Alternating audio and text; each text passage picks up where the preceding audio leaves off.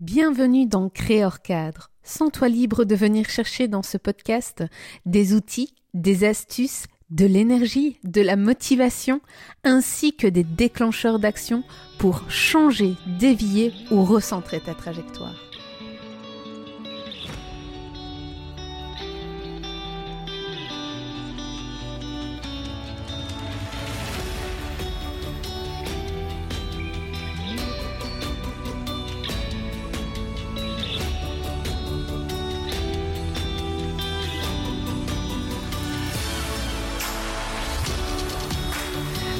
À toutes et à tous. Merci euh, Suzanne de revenir sur euh, le podcast Créer hors cadre pour le changement d'environnement radical. Et ici aujourd'hui, on va pouvoir bah, continuer à parler de euh, sujets pertinents et intéressants pour les immigrés qui ben voilà, ne savent pas où poser leurs enfants au niveau scolaire, quelles sont les options, les opportunités. Et euh, bah, justement, bah, tu es la personne euh, bah, de référence dont j'ai eu l'occasion déjà de t'inviter euh, la semaine passée pour tout ce qui était les CPE. Donc, bonjour Suzanne. Bonjour Lindsay, ça fait vraiment plaisir d'être avec toi à nouveau pour parler du monde scolaire au Québec. Mmh. Exactement. Alors, euh, est-ce que tu peux justement nous en dire plus sur euh, le secteur des primaires 6-12 ans avec les types de pédagogie, euh, le fait que ça soit public ou privé, le programme régulier, les, les programmes alternatifs, etc. Peux-tu nous en dire un peu plus sur tous ces points-là? Oui, oui, tout à fait. Alors, euh, ben, tout d'abord, euh, nous, au Québec, euh, on a les maternelles 5 ans, qui est le début du parcours scolaire. Même si ça commence un peu les maternelles 4 ans, c'est quand même encore assez exceptionnel.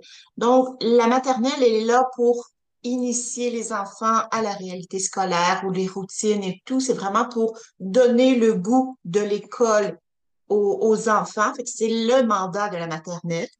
Et après ça, ben, il y a six niveaux euh, de, de primaire pour nous et euh, qui se déroulent euh, du, du mois d'août au mois de juin. Nous, la fête des Québécois, c'est le 24 juin. Donc, les vacances d'été commencent toujours un peu avant. C'est comme la, la fête de la, la, Saint-Jean-Baptiste, la fête du Québec, c'est comme le début des vacances. Donc, on reprend au mois d'août et c'est jusqu'à la fête de la Saint-Jean. Euh, dans le fond, on a deux types de systèmes. Donc, le système public qui est payé par le par l'État. Et là, ben, on a les classes régulières avec euh, une pédagogie, euh, je dirais, assez traditionnelle, conservatrice. Je trouve qu'il y a encore beaucoup dans les classes, les pupitres en randonnion et tout. Mais on tend de plus en plus à essayer de comme de, de casser ça. On parle de classes flexibles ces temps-ci euh, dans le milieu scolaire. Dans les classes flexibles, c'est que les enfants n'ont pas nécessairement un pupitre chacun. Il peut y avoir euh, des différents endroits pour euh, s'asseoir. Il y a comme des, vieux pneus ou des ballons ou bien un, un, vélo stationnaire. Donc, des fois, il y a des, des enseignants qui ont envie d'expérimenter cette approche-là de classe flexible où les enfants sont libres d'aller se coucher en dessous d'un pupitre pour euh, faire un devoir ou un exercice. C'est intéressant. c'est le côté de l'environnement là. Donc l'environnement de la classe euh, qui euh, est vraiment totalement changé pour pouvoir travailler bah, le bien-être de l'enfant exactement dans la posture dans laquelle celui-ci a besoin d'être pour apprendre. Ouais, c'est ça. C'est comme pour créer un environnement plus chaleureux, un espace euh, plus souple pour s'adapter parce qu'il y a de plus en plus d'enfants avec des besoins particuliers de tout ordre. Moi, je, ça fait 20 ans que je fréquente euh, les écoles et il y a 20 ans, euh, il y avait à peu près trois ou quatre enfants avec des besoins particuliers dans une classe. Quand j'ai quitté dernièrement, là, à l'automne dernier, euh, c'était facilement 10, 12 euh, enfants avec des besoins particuliers par classe, ce qui fait que la clientèle a vraiment changé. C'est pour ça que les enseignants cherchent des façons là, de, de s'adapter à cette réalité-là. Et il y a d'autres milieux qui restent de façon très, très euh, conventionnelle, plus euh, traditionnelle. Fait qu'il y a les, les écoles publiques régulières mais il y a aussi de plus en plus d'écoles qui offrent des programmes. ça, on va le trouver beaucoup plus au secondaire, mais des programmes comme par exemple musique ou sport-études ou euh, ça commence aussi des fois à s'offrir anglais intensif. Euh, de plus, il y a beaucoup d'écoles qui vont offrir ça pour la cinquième et la sixième année en finale du primaire. C'est-à-dire qu'il va avoir euh, euh, quatre mois dans l'année qui vont faire du le programme régulier intensif, puis ça, un quatre, cinq mois qui ça va être en, en anglais seulement. Bon, il y a comme toutes sortes de, de possibilités pour euh, offrir, euh, selon le tempérament de l'enfant, ses intérêts, des, des spécialisations différentes. Ça, c'est dans le public, mais il y a aussi dans le public des écoles alternatives qu'on parle, ce qui fait qu'ils ont des pédagogies vraiment euh, spécifiques, comme par exemple, on a des écoles Montessori, on a des écoles Waldorf avec la pédagogie de Rudolf Steiner. Il y a des écoles aussi qui ont une pédagogie plus ouverte, c'est-à-dire qui vont aller en nature ou qui ont, euh, qui ont euh, un fonctionnement par projet, une pédagogie par projet. Donc, on peut à ce moment-là trouver des écoles avec des, des particularités pédagogiques. J'ai une question concernant justement euh, ces écoles publiques. Euh, où peut-on les trouver euh, Est-ce qu'on les trouve en région, sur Montréal, plus du côté anglophone Ou est-ce que c'est un peu, un peu partout maintenant sur le Québec? Il, y a, il y en a un peu partout. Mais je dirais qu'il faut le savoir. Tu sais, comme moi, je connais pas dans toutes les régions. Ce que je peux dire, c'est sûr qu'il y en a à Montréal, ça c'est clair. Il y en a beaucoup à Montréal. Il y en a sur la rive sud de Montréal aussi. Sur la rive nord, moi, j'ai déménagé sur la rive nord à un moment donné justement pour aller dans une école alternative. Ici, dans l'Estrie, euh, à Magog, il y a une école Montessori. Euh, dans, la, dans la banlieue de Sherbrooke, il y a une école Waldorf. Il y a une école alternative dans Sherbrooke même, ce qui fait que c'est c'est pas trop exceptionnel d'avoir ces écoles-là. Il y en a quand même. Euh, c'est assez, euh, je pense qu'il y a moyen d'en trouver là, quand c'est ça qui nous intéresse. C'est facile d'accès euh, concernant justement euh, ben, l'opportunité de mettre son enfant dans, dans ce genre d'école publique et où il y a justement un administratif spécifique, un protocole. Mais ben, en fait, il y a des listes d'attente hmm. parce que c'est recherché.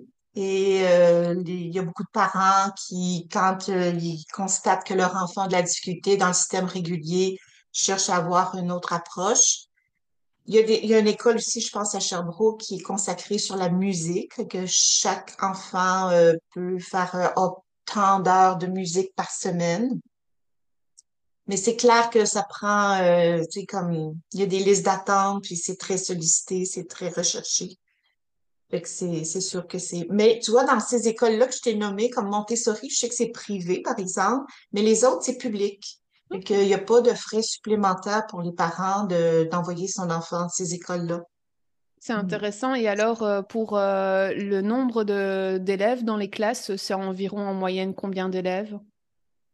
En principe, c'est 20 pour les euh, premières, deuxième, troisième. Puis après ça, ça peut aller jusqu'à 25, 26 pour euh, les plus vieux. Là. Fait que ça fait des, des groupes importants. Là. Moi, je trouve que c'est tout temps, c'est là-dessus que j'agirais si j'étais ministre de l'Éducation, parce que le ratio, c'est un, un facteur important pour avoir la qualité euh, de l'enseignement. Mais bon, je suis pas encore ministre, alors on m'a pas demandé mon avis.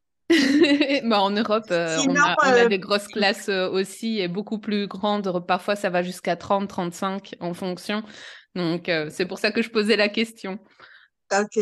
Mais tu vois, ça, c'est plus un ratio qui correspondrait au secondaire. au primaire, on s'y met à 26, là, puis je pense que c'est déjà beaucoup, là. Fait que ça, c'est dans le fond pour le, le public. Le privé, je pourrais dire que il y a des écoles qui sont privée euh, puis régulière. Tu je pense à Plein Soleil à Sherbrooke, qui est une école qui n'a pas vraiment de d'orientation euh, particulière, mais c'est les parents qui choisissent. Fait que là, à ce moment-là, c'est quand même subventionné, mais moins. Ce qui fait que le coût est quand même, euh, il couvre pas tous les frais, mais euh, ça demande quand même une contribution des parents. Ensuite, au niveau du primaire, euh, il y a l'option pour les parents aussi de faire l'école à la maison. Donc, euh, ça, à ce moment-là, ça demande que euh, le parent fasse une demande au ministère de l'Éducation pour être supervisé dans la façon que le parent va développer son programme pour assurer la scolarisation de son enfant. Et c'est assez strict ici pour que ce soit que le parent qui scolarise son, son enfant. Fait qu'on pourrait pas, euh, par exemple, si je choisissais, moi, d'avoir mes enfants à la maison, je pourrais pas demander à une jeune étudiante en, en enseignement de venir donner des heures et tout, ça serait pas permis, ça. Ce qui fait que, parallèlement à ça, il s'est développé, particulièrement pendant euh, la pandémie et toute la crise là, du confinement et tout, des centres d'apprentissage libre. C'est comme ça qu'on les appelle. C'est un peu comme, on pourrait dire, des garderies pour les 6-12 ans, mais où il y a plein d'activités éducatives. Fait que c'est pas des activités de scolarisation, mais c'est des activités de sciences, c'est des activités de plein air, c'est des activités artistiques. Et là, à ce moment-là, les parents peuvent envoyer leur enfant, euh, je sais pas moi, deux jours, trois jours semaine pour faire la scolarisation de leur enfant pendant les jours où ils sont avec leur enfant.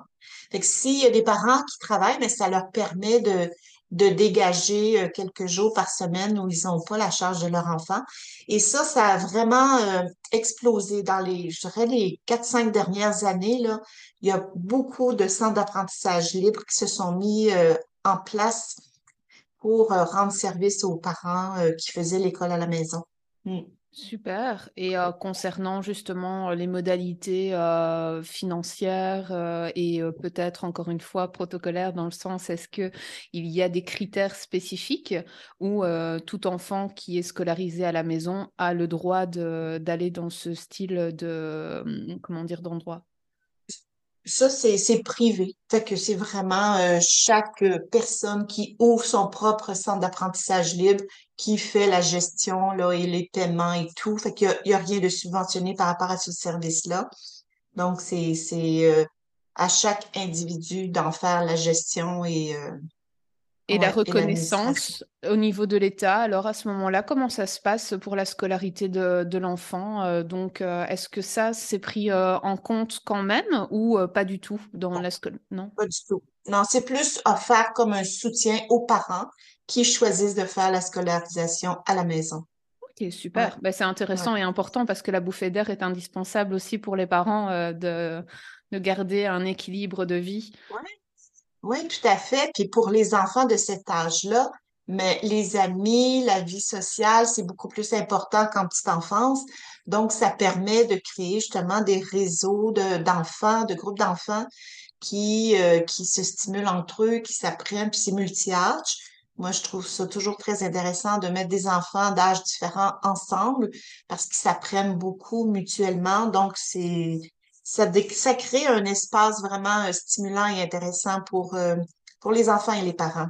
Mm. Génial.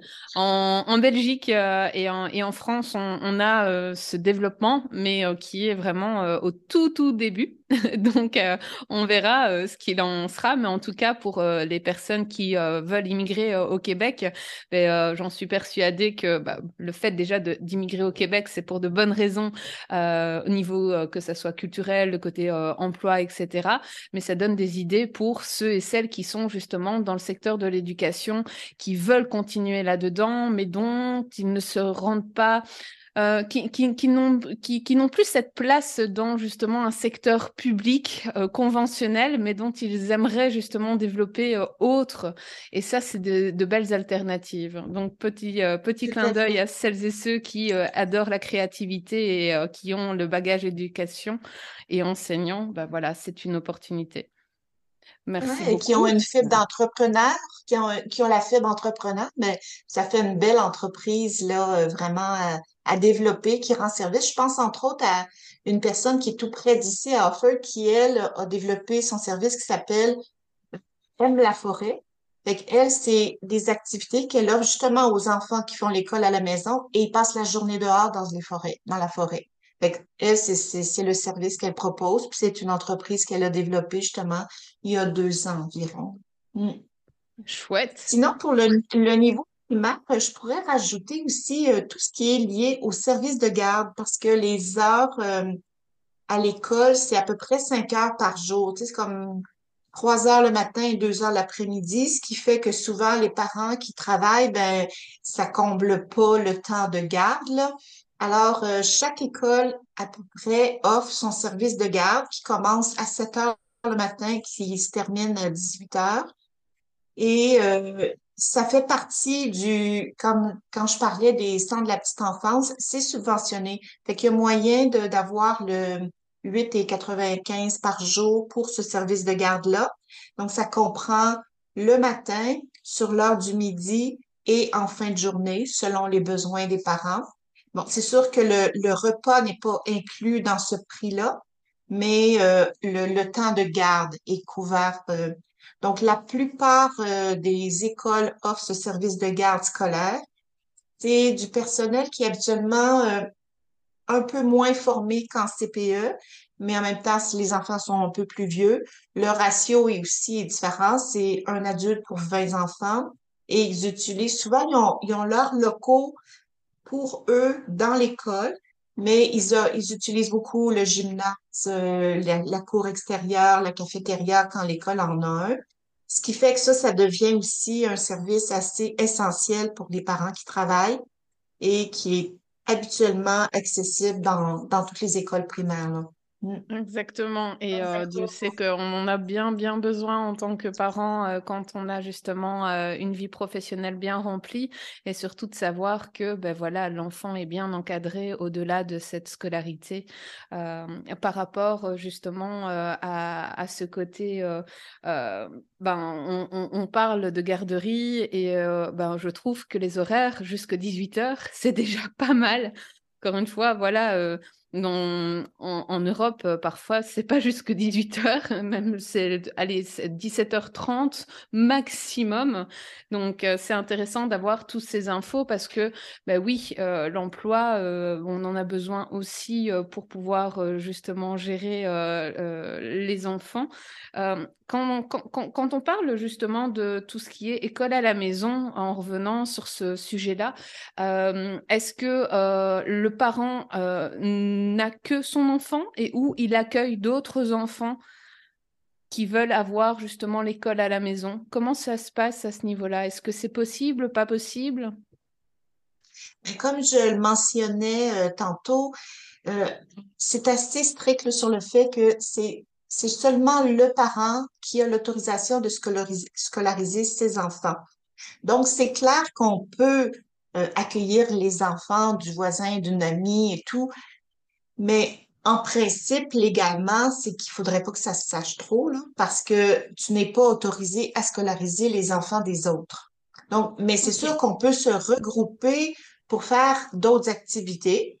Puis, bon, tu sais, on peut euh, décider de, de faire, euh, de lire une histoire ou de composer des histoires, mais est-ce que c'est de la scolarisation? Là, on peut un peu euh, jouer avec les mots, dire ben c'est ce qu'on a fait après-midi parce que les enfants avaient envie de composer une histoire ou de, de faire une recette. Ben là, on compte, on, est dans les chiffres et tout. Est-ce que c'est de la scolarisation? Là, c'est là qu'on peut jouer avec les mots puis dire ben moi je reçois un groupe d'enfants, les enfants des voisins, les amis et tout, puis là on fait du pain ensemble.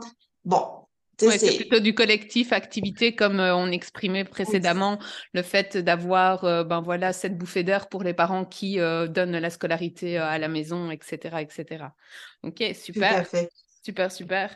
Et quand, on, quand on reprend justement bah, tout ce processus de maternelle, ce primaire, secondaire, en arrivant en secondaire, comment ça se passe au niveau secondaire? Alors, au niveau secondaire, euh, le secteur public, on va parler de polyvalente.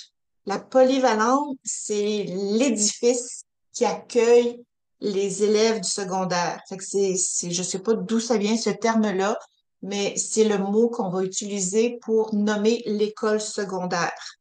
Donc, dans les polyvalentes, c'est des grandes écoles habituellement qui reçoivent plusieurs milliers de personnes, plusieurs milliers d'élèves un 1000 ou 2000 ou 3000 pour certaines polyvalentes. Euh, le programme, euh, il va regrouper, quand on est en région, plusieurs villes du secteur. Si on est dans les villes plus importantes, c'est sûr qu'il va y avoir plusieurs polyvalentes. Euh, bon, le niveau secondaire se fait sur cinq niveaux, donc cinq étapes qui va de 12-13 ans jusqu'à 16-17 ans. Euh, et puis, ben, c'est un programme qui est assez euh, déterminé où on va faire bon, euh, des sciences humaines, des, des, mathématiques un peu plus fortes selon notre orientation. Il va y avoir des choix de carrière qui vont se faire aussi vers le secondaire 4. Et là, à ce moment-là, ben, ça va déterminer si je prends plus des cours de chimie, physique, biologie, ou si je prends plus des cours de géographie, d'histoire et tout ça.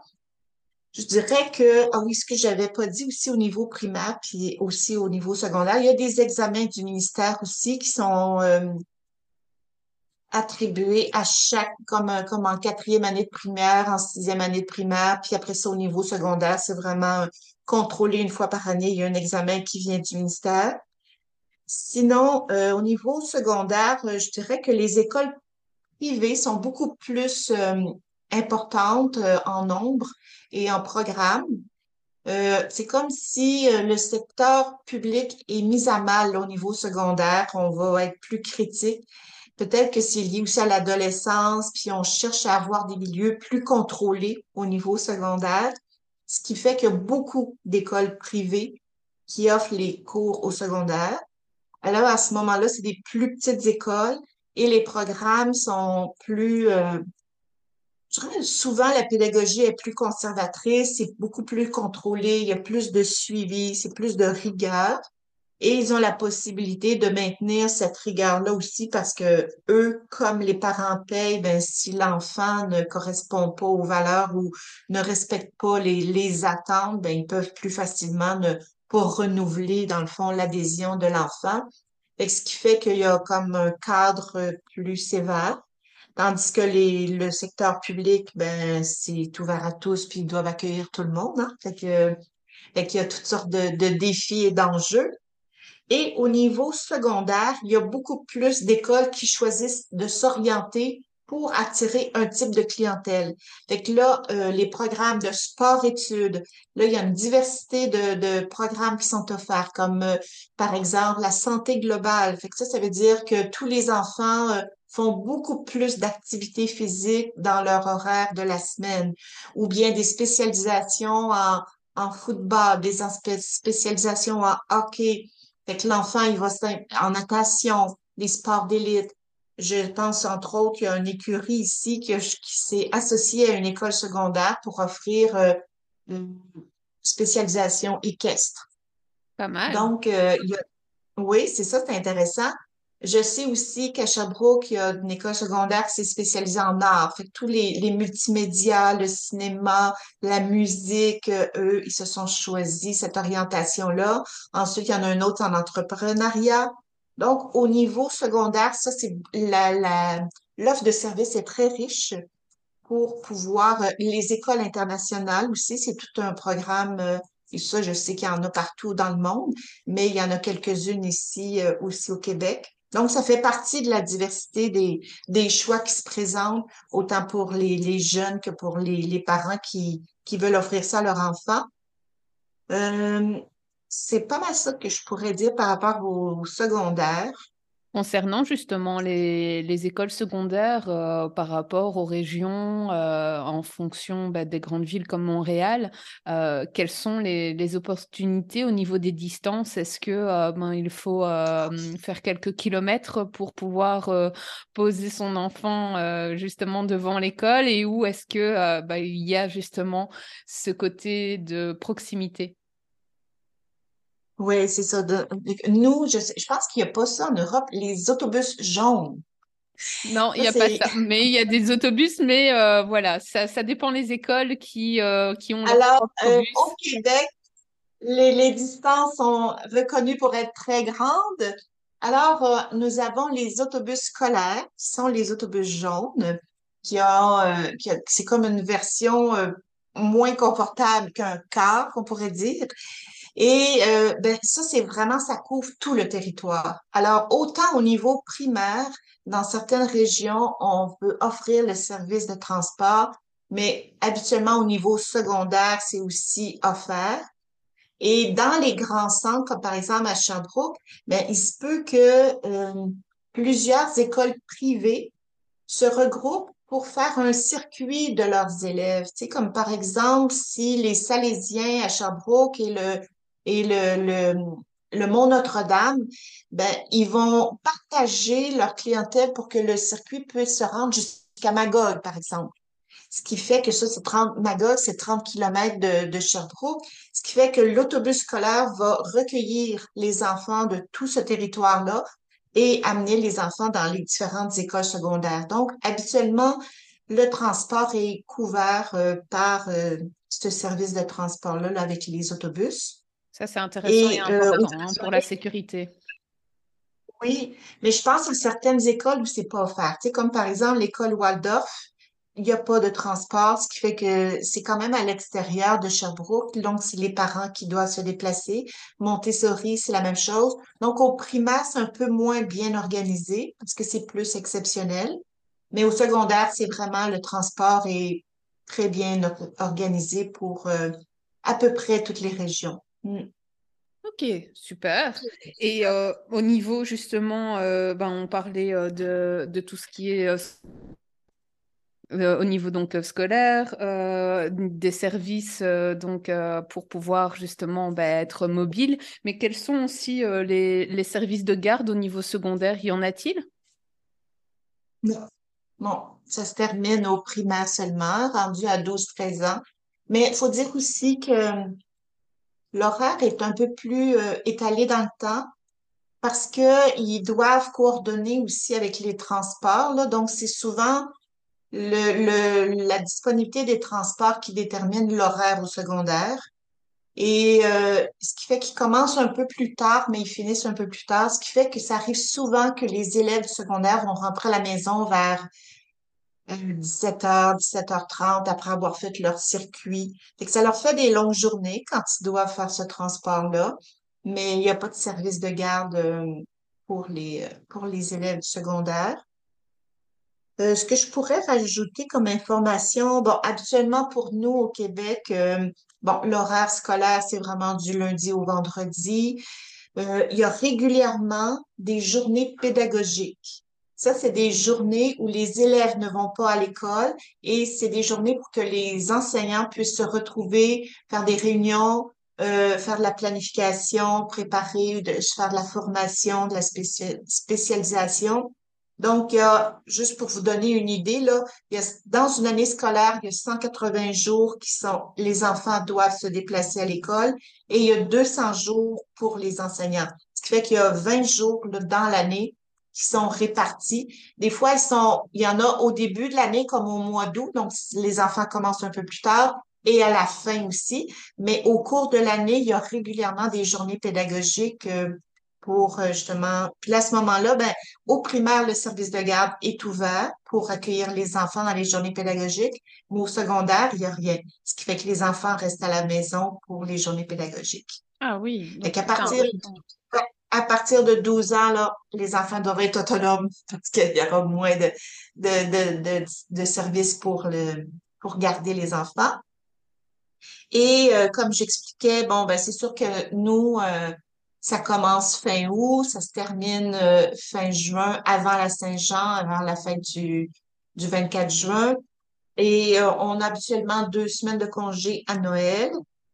Euh, mais à part que je pense qu'il y a certains pays là, qui ont facilement une semaine de congé. Pour nous, c'est pas ça. C'est vraiment une longue fin de semaine à Pâques. C'est le vendredi et le lundi, mais c'est tout. En Europe, une semaine de congé. En, Europe, justement, euh, ce qui se passe maintenant, France, Belgique, euh, la, Belgique, cette année-ci, euh, c'est, entre guillemets, rallié à la France. on a ben, des donc, congés d'automne, congés d'hiver. Donc, à chaque fois, maintenant, c'est deux semaines c'est deux semaines. Euh, congé euh, carnaval, deux semaines. Congé printemps, Pâques, deux semaines. Et alors, maintenant, ils terminent euh, plus tard, ils terminent en début juillet. Et ils reprennent justement fin août, que avant justement on terminait fin juin. Le 30 juin, on, va dire qu'une semaine avant, il y avait déjà plus d'examens, etc. C'était plus le côté de on allait à l'école pour rester avec ses amis et, parler un peu en classe. mais maintenant, c'est vraiment le côté protocole de deux semaines, deux semaines, deux semaines. Euh, en France, euh, on a euh, donc ce même type de, vacances, sauf que les congés sont en fonction des régions. Donc, ce sont des secteurs dont on a, par exemple, on va avoir Paris qui va avoir ses deux semaines de congés, puis après une autre, un autre secteur qui va avoir ses deux semaines de congés, mais peut-être avec une semaine euh, en commun, mais voilà, ça ne sera pas en même temps.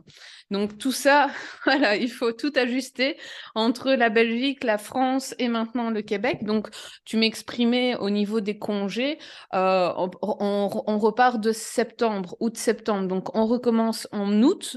les premiers congés sont à partir de quand alors chez vous? Ben, bon, nous, les congés, euh, là, tu me fais penser que j'avais oublié quelque chose. Là. Donc, on a la fête du travail qui est euh, la première fin de semaine de septembre. On a l'Action de grâce qui est en octobre, la mi-octobre. Et bon, à travers ça, il y a les journées pédagogiques qui s'ajoutent naturellement. Après ça, ça va aux vacances de Noël. Et j'oubliais, ce que j'ai oublié, c'est qu'il y a la semaine de relâche en mars, la première semaine de mars. Là, c'est une journée de congé. Après ça, c'est la longue fin de semaine de Pâques. Donc, ça, c'est le vendredi et le lundi. On a la fête des Patriotes au mois de mai. Donc, c'est un lundi qui est congé. Après, ça s'en va, c'est vers vraiment la fête de la Saint-Jean. Nous, la fête des Québécois est le 24 juin et la fête du Canada est le 1er juillet. Donc, c'est tout le temps une semaine de différence. Et que là, c'est vraiment une période où euh, ça débute les vacances d'été et puis euh, les activités euh, se transforment là, dans leur horaire. Souvent, à partir du 24 juin, là, on rentre officiellement dans les vacances d'été. Mmh. Et à l'air que vous avez moins de congés spécifiques, mais donc on travaille un peu plus. C'est bien ça, on apprend un peu plus aussi. mais quand je remarque, c'est intéressant, c'est de voir justement comparer sans comparer, parce qu'encore une fois, on ne peut pas comparer euh, deux continents et surtout encore moins travailler la comparaison Europe-Québec pour la bonne et simple raison, c'est que dans, l'Europe, il y a déjà des pays où ça se passe différemment, mais de, de, voir vraiment que le nombre de jours de, de congés qu'on a en Europe par rapport à chez vous au Québec au niveau scolarité, c'est quand même incroyable. C'est c'est un peu le, jour et la nuit. Et ah oui? Ah, bah, quand on regarde, on a déjà deux semaines en automne, on a deux semaines à, donc euh, pendant Noël et Nouvel An, on a euh, deux semaines euh, donc à Carnaval, on a deux semaines à Pâques, et plus et, on termine bah, début juillet. Et, donc voilà, en plus de justement bah, le 27 septembre qui est le, congé aussi, la fête du travail la communauté française, etc. on a aussi les jours bien spécifiques.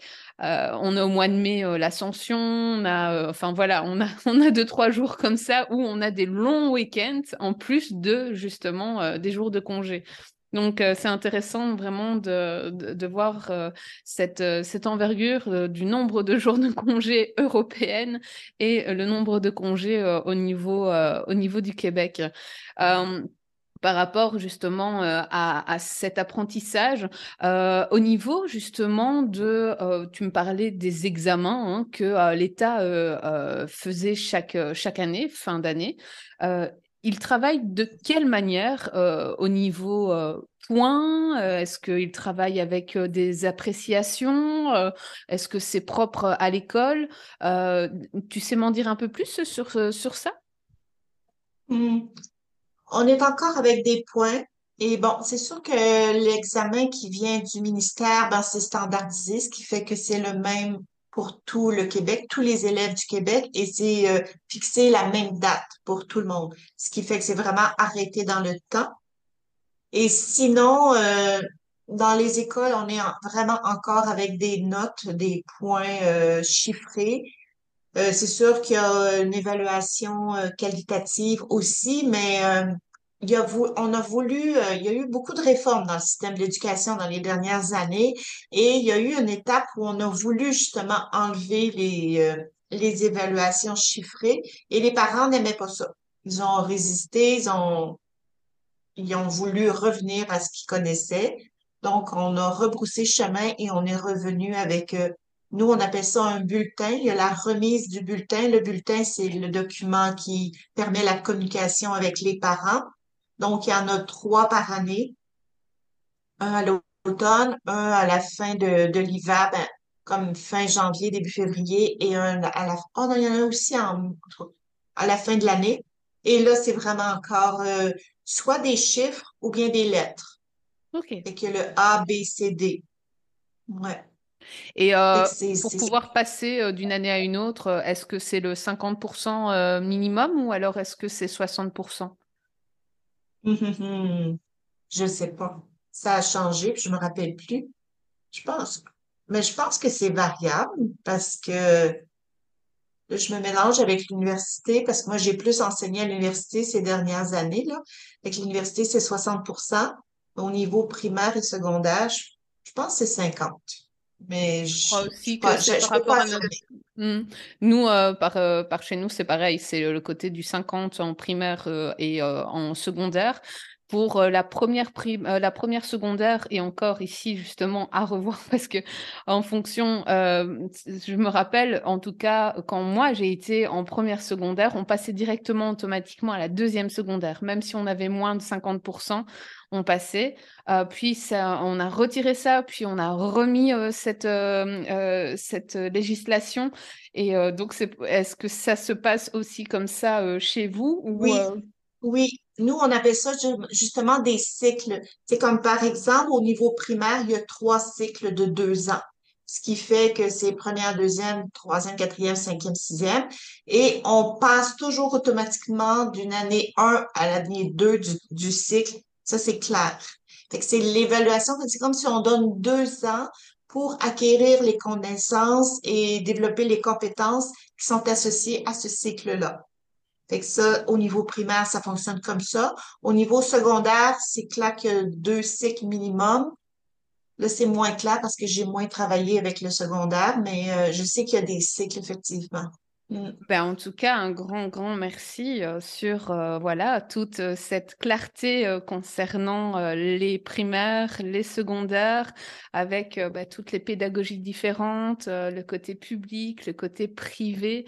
Est-ce que tu aimerais rajouter quelque chose sur justement tout ce que tu as pu nous exprimer et qui est très intéressant et pertinent pour bah, la venue euh, Mm. de, des futurs expats? Hmm.